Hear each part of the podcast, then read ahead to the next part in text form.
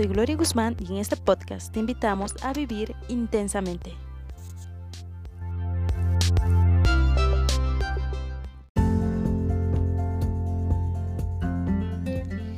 Ya no vivimos en el jardín del Edén y desde ese preciso instante hemos tenido que lidiar con un sentimiento llamado miedo.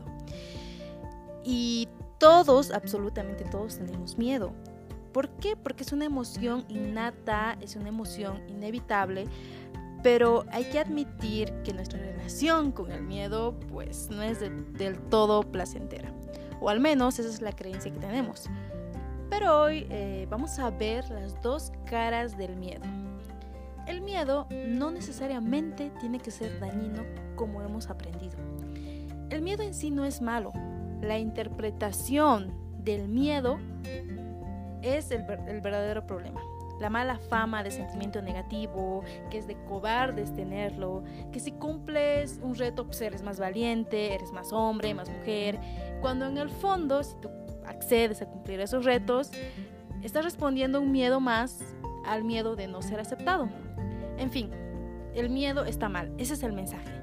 El miedo está mal, por tanto hay que derribarlo, hay que sacarlo de nosotros, hay que deshacernos, hay que sacudirnos. Y pues estos mensajes de evitar el miedo vienen desde que nosotros éramos muy pequeños, porque cuando éramos pequeños nuestros padres nos decían, no tengas miedo, tienes que ser valiente, no seas llorón. Y así fuimos por la vida evadiendo el miedo. Y estos mensajes, ya sea de la familia, de la cultura o de la sociedad, nos fueron bombardeando cada vez más. Y crecimos aprendiendo a reprimir el miedo. Aprendimos a reprimir el miedo, sin darnos cuenta que el miedo puede ser nuestro guardaespaldas. Más bien dicho, que es nuestro guardaespaldas. Y este guardaespaldas nos ayuda a andar por la vida precavidos, cautelosos, y es parte de la supervivencia porque imagínate si no tuviéramos miedo, no seríamos nada precavidos, nada cautelosos. Por eso es que el miedo es un guardián, ese guardián que nos mantiene seguros. Y una de las principales funciones del miedo, pues es precisamente mantenernos a salvo. Y cuando evadimos el miedo, este viene disfrazado de apatía, de enojo, de agresión, de tristeza, de indiferencia, incluso puede venir disfrazado de autosabotaje, que es el miedo diciéndonos que no somos capaces. Y ahí nos paralizamos. Es sano reconocer el miedo como parte de nosotros, porque esto nos va a mantener a raya, a raya de lo que es peligroso y es parte de la supervivencia. Pero también hay que reconocer que el exceso de miedo pues ya no es nada productivo, porque nos produce terror o pánico y la falta de miedo pues nos convierte en descuidado. Es importante el equilibrio. Ahora vamos a imaginarnos al miedo y nos los vamos a imaginar como un personaje, como un monstruo gigante, un monstruo de dos metros, un monstruo con garras, con dientes. Y frente a ese monstruo gigante tú te ves pequeño, te ves indefenso. Y a medida que te vas enfrentando con este miedo, te das cuenta que el monstruo es mucho más fuerte que tú, es mucho más astuto y llegas a la conclusión de que enfrentándote al miedo no vas a avanzar. Entonces, en vez de enfrentarlo, decides afrontarlo. Lo conoces mejor, sabes en qué momento aparece, haces consciente al miedo y empiezas a hablar con el monstruo. Le dices, ok miedo, conversemos. Ya estamos mucho en esta y yo sigo aquí y necesito hablar contigo. Y le dices, sin duda, miedo, sin duda eres imponente.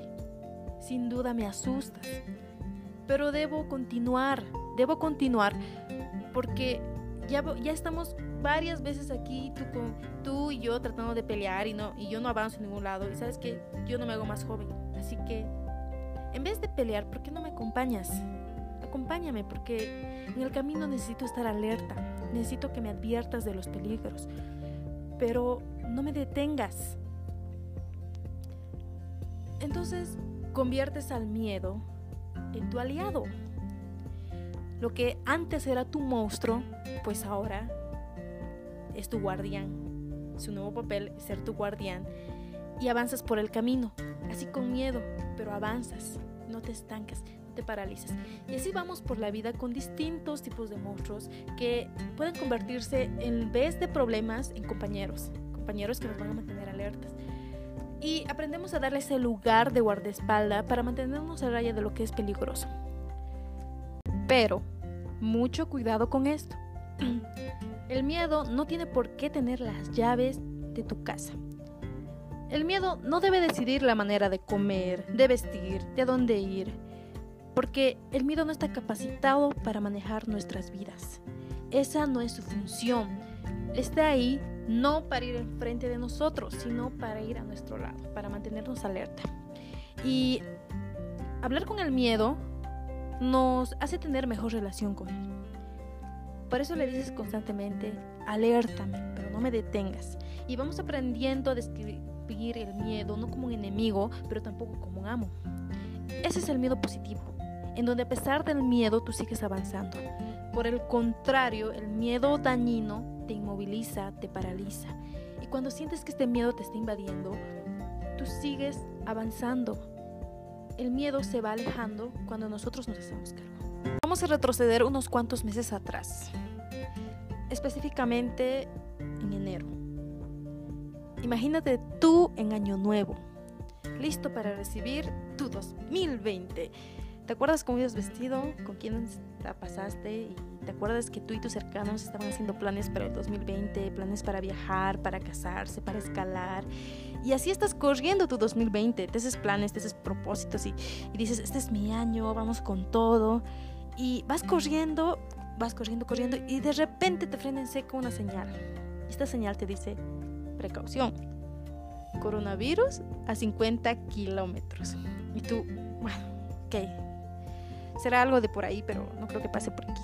Entonces sigues corriendo, corriendo y encuentras otro letrero que te dice precaución COVID-19 a 10 kilómetros. Entonces, no, dices, ya, esto ya, esto ya es en serio. Entonces te frenas y tienes dos opciones. Sigues avanzando a pesar del miedo o te quedas en el lugar a sabiendas que la vida sigue, que los días pasan y que nos hacemos más viejos. Entonces decides seguir a pesar del miedo. Sigues formándote, sigues mejorando tu versión y no sabemos si en el transcurso de seguir andando te encontrarás con piedras, con baches. No sabemos, pero algo sí es certero, que si sigues avanzando habrás vivido. Entonces avanzas, vas avanzando y te topas con el coronavirus en tu ciudad. Admites y reconoces que es un medio imponente, como lo hemos visto, pero en vez de enemigo, lo haces guía. Y vas acompañado con tu guía que te cuida y te advierte del peligro no te inmoviliza, al contrario, te advierte de lo peligroso que es no usar barbijo, de lo peligroso que es no lavarse las manos, la importancia que esto requiere. Y tú hablas con el miedo constantemente. Le dices, miedo, recuérdame que debo tomar distancias. Pero no me asustes, necesito, necesito seguir. Entonces, tener una buena relación con el miedo va a hacer que frenemos ante el peligro. Ya lo sabes, busquemos la forma de seguir en movimiento. El miedo se va a intensificar cuando nos paralizamos, pero no cuando tomamos acción, cuando nos hacemos cargo de la situación. No queremos darle ese volante al miedo, porque no queremos que sea el conductor de nuestra vida, pero sí queremos que sea el copiloto porque necesitamos mantenernos alertas y conscientes de los peligros de la carretera. Tampoco queremos que el miedo se desborde, porque ahí sí se vuelve peligroso. No queremos que el miedo crezca así como la hierba, que cuando la hierba crece y se seca, a la más mínima chispa se puede convertir en un incendio. Y al principio puede que nos cueste apagarlo, pero si aprendemos a controlar el fuego, no vamos a dejar que consuma nuestra paz, que es muy importante.